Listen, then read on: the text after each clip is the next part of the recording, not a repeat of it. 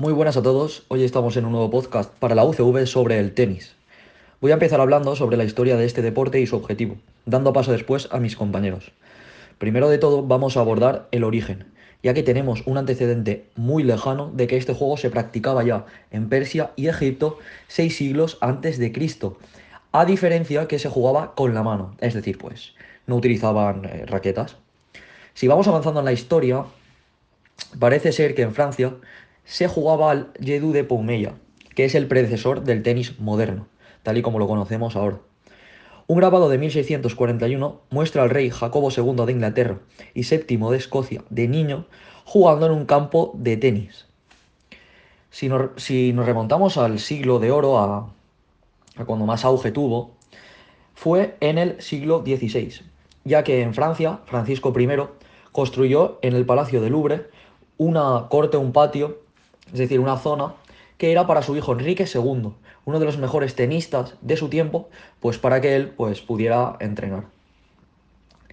Si vamos ya a, a analizar un poquito esto, vemos que toda la gente era noble, de poder, rica. En esta época el tenis era simplemente para ricos, para gente de mucho poder. Bien, para acabar en este tema, el militar inglés Walter Clopton Winfield es considerado el inventor del tenis. Dio el nombre a este deporte en 1873 como sparistique. Lo patentó y lo puso de moda en la sociedad de su tiempo. Y la gente pues lo empezó a llamar tenis de hierba y ya fue evolucionando hasta la actualidad. En cuanto al objetivo específico de, este deporte, tenemos que el tenis es un deporte que, que se practica con raquetas y una pequeña pelota. Así de simple. Pueden jugarlo dos, dos individuos, uno contra uno, o dos parejas, dos personas contra las otras dos.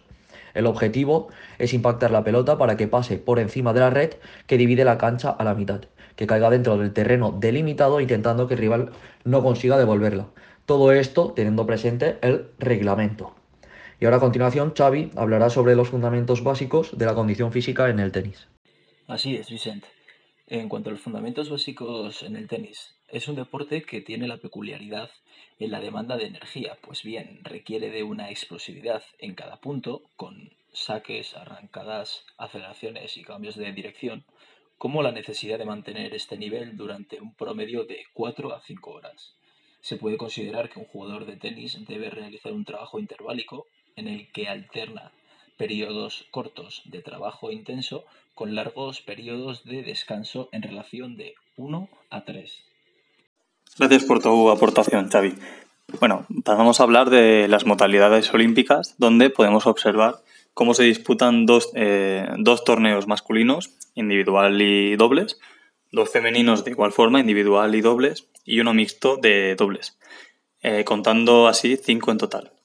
Dependiendo de si se disputa de forma individual o en dobles, podremos ver también que cambian ciertas reglas como la anchura de la pista a la que puede llegar a caer la pelota de forma válida y otros tantos elementos similares.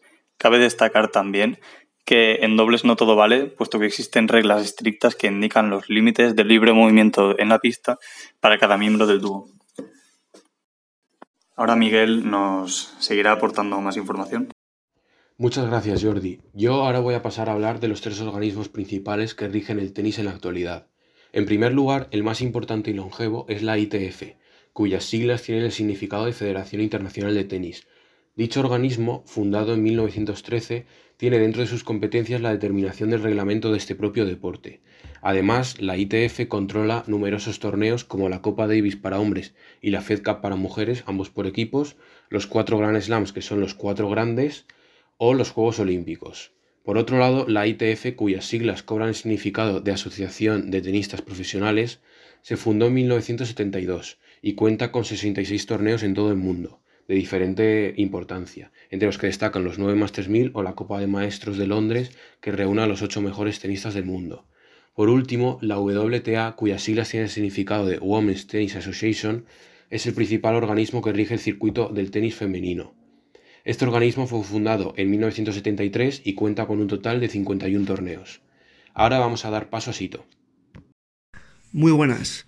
En la actualidad, España cuenta con varios de los mejores tenistas del mundo, siendo el mallorquín Rafa Nadal un verdadero referente en esta modalidad. A día de hoy se encuentra en el segundo puesto del ranking de la ATP, por detrás de Novak Djokovic. Mencionar también a Roberto Bautista, que ocupa el decimotercer lugar del ranking mundial y que no deja de sorprendernos en cada uno de sus partidos. Feliciano López, Pablo Carreño, Albert Ramos, Jaume Munar y el joven Carlos Alcaraz son varios de los muchos tenistas españoles que se encuentran en la élite del tenis mundial. Respecto a las chicas, cabe destacar los nombres de Garbiñe Muguruza Blanco, Sara Sorribes Tormo y Paula Badosa Gisbert.